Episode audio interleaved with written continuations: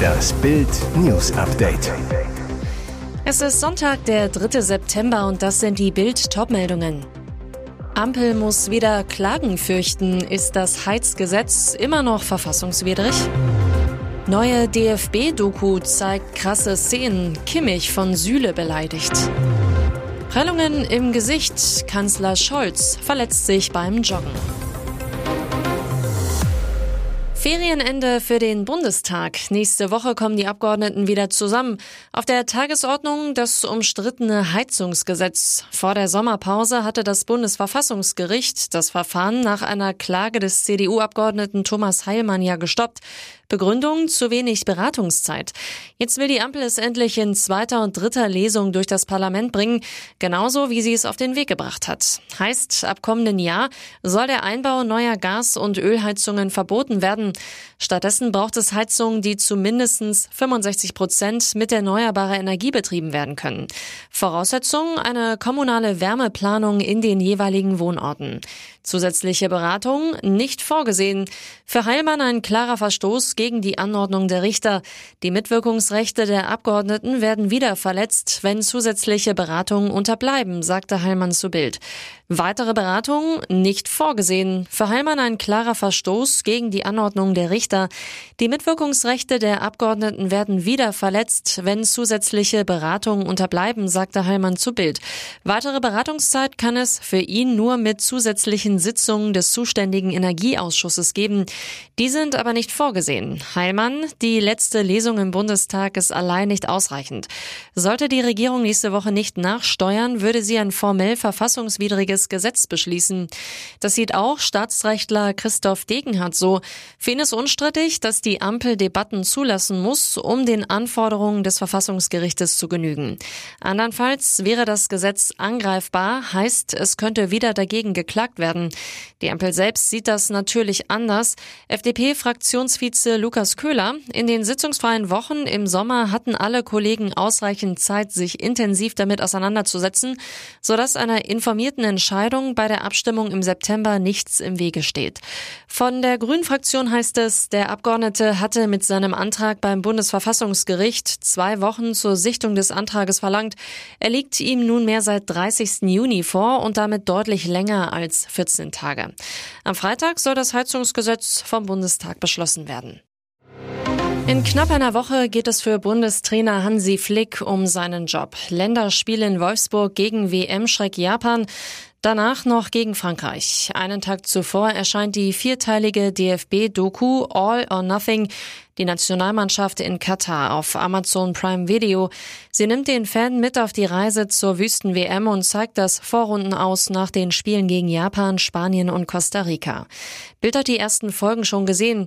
In der Halbzeitpause des Gruppenendspiels gegen Costa Rica platzt es aus Flick heraus. Der Bundestrainer brüllt, ich glaube, es geht los hier, wir spielen eine WM. Es liegt an euch Männer ganz alleine. Es liegt an euch Charakter zu zeigen. Das kann nicht mehr wahr sein. Die sind so blind und wir machen die stark. Das kann nicht wahr sein. Wenn wir so weitermachen, dann fahren wir nach Hause. In der Doku sieht man auch, vor allem Kimmich eckt immer wieder an. Nach dem Nations League Spiel in Wembley gegen England gerät er mit seinem ehemaligen Bayern-Kollege Niklas Süle aneinander. Kimmich, wie redest du mit mir auf dem Platz? Du beleidigst mich. Ich sag dir was ganz Normales, was Inhaltliches. Süle daraufhin, rede nicht von Respekt, labere mich nicht voll. Ich bin der Letzte, der nicht respektvoll redet. Laber mich nicht voll, ich sag's dir. Rückblickend sprechen beide über ihr Verhältnis. Süle, wir hatten kleine Turbulenzen am Anfang unserer Beziehung, dann rutscht ihm auch mal was raus, um die anderen zu motivieren. Da hatte ich ein bisschen Probleme mit am Anfang. Da hat es auch mal gekracht.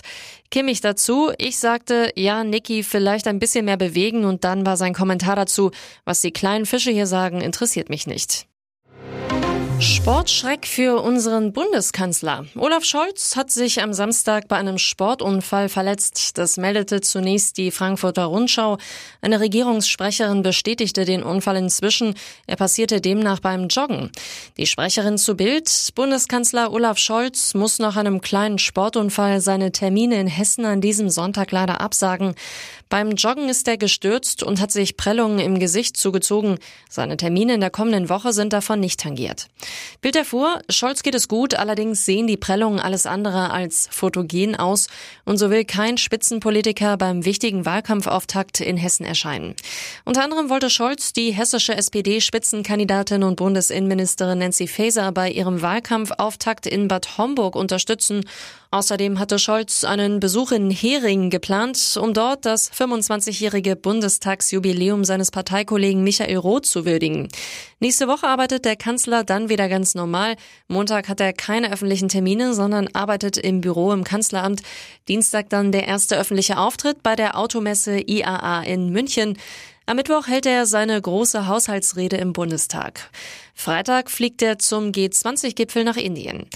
Joggen zählt übrigens zu den liebsten Hobbys des Kanzlers. In seinem Steckbrief auf der SPD-Homepage verrät Scholz, wie er zum Sport kam. Mitte der 80er Jahre lernte ich meine heutige Frau Britta Ernst in Hamburg kennen. Seit 1998 sind wir verheiratet. Meine Frau war es auch, die mich zum Sport gebracht hat. In Schulzeiten habe ich Sport gehasst. Heute jogge ich so oft es geht. Ich versuche mir zwei oder dreimal pro Woche Zeit für Sport zu nehmen.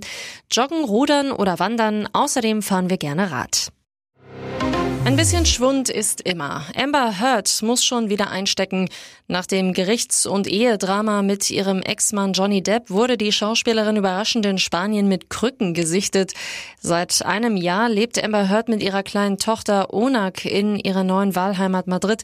Sie hat Amerika den Rücken gekehrt, zumindest was den Wohnort betrifft. Und in Spaniens Hauptstadt wurde sie nun dabei fotografiert, wie sie auf Krücken gestützt zu ihrem Haus läuft. Doch was ist passiert? Laut Page 6 erklärt erklärte Hurt den Fotografen, dass sie sich beim Training für den New York Marathon im November an der Hüfte verletzt habe, deshalb die Krücken. Und jetzt weitere wichtige Meldungen des Tages vom Bild Newsdesk. Der Herbst naht, grünen Gesundheitspolitiker Janosch Dahmen schlägt Alarm. Es mehren sich Hinweise, dass in der kommenden Herbst-Wintersaison die Belastung im Gesundheitswesen aufgrund von akuten respiratorischen Infektionen wieder deutlich zunehmen könnte. Er empfiehlt Maske tragen, vor allem im Gesundheitswesen. Droht wirklich eine schlimme Corona-Welle? Braucht es staatlich angeordnete Corona-Maßnahmen? Was sollten wir aus den ersten Corona-Jahren gelernt haben? Darüber sprach Bild mit dem Virologen Hendrik Streeck. Er will keinen Alarm machen. Schon vor der Pandemie war es so, dass es im Winter mehr Schnupfen und Hustenerkrankungen gab. Das werden wir auch dieses Jahr sehen. Dann wird es auch mehr Corona-Fälle geben, so Streeck. Wie groß die Welle wird, lasse sich nicht vorhersagen. Dem Ruf nach Maßnahmen erteilt Streeck eine deutliche Absage. Die Grundimmunität in der Bevölkerung sei hoch, Omikron verlaufe recht mild. So wie wir vor der Pandemie mit Infektionserkrankungen umgegangen sind, können wir auch mit Corona umgehen. Aber Älteren und Vorerkrankten empfiehlt der Virologe, sich nochmal impfen zu lassen. Und wer sich krank fühlt, sollte zu Hause bleiben und nicht zur Arbeit gehen. Das ist keine Maßnahme, das ist einfach vernünftig. Über Masken sagt Streeck, eine generelle Maskenpflicht ist aber nicht sinnvoll. Wer Sorge vor einer Infektion hat oder sich krank fühle, könne für sich selber entscheiden, ob man in dieser Situation eine Maske tragen will. Wenn die Unterhaltssumme weiter schrumpft, dann bekommt Hollywood-Held Kevin Costner bald noch Geld von seiner Noch-Ehefrau. Den Auftritt am Freitag vom Gericht in Santa Barbara, Kalifornien, kann der Schauspieler mit seiner Truppe erfahrener Anwälte als finanziellen Erfolg verzeichnen.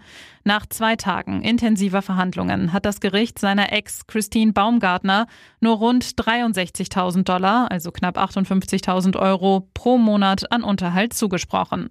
Das ist weniger als die Hälfte von der bisherigen Summe und nur ein Viertel der ursprünglichen Forderung, die Baumgartner nach 18 Jahren Ehe haben wollte. Ihre Argumente? Die drei gemeinsamen Kinder und sie selber hätten einen Lebensstandard, der gehalten werden müsse.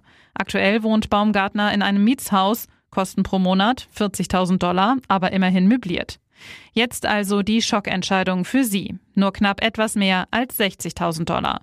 Dabei glaubten die Richter in Santa Barbara dem erfolgreichen Hollywood-Star. Er gab an, dass er kein Geld vor seiner Frau verstecken würde und dass sein Vermögen einmal ohne Bedingungen seinen Kindern zugutekommen soll. Der Sommer meint es nochmal gut mit uns. Grund ein stabiles Hochdruckgebiet über Mitteleuropa. Ab dem Wochenende strömen heiße Luftmassen aus Südwesteuropa nach Deutschland. Der Spätsommer gibt sich richtig Mühe. Ab Samstag kann sich mehr und mehr die Sonne durchsetzen und dann legt sich das Hoch genau über uns drüber. Wir bekommen dann jeden Tag bis zu 13 Sonnenstunden und das von Sonntag bis Freitag, erklärt Diplom-Meteorologe Dominik Jung vom Wetterdienst wetter.net. Ab Samstag Höchstwerte bis zu 30 Grad.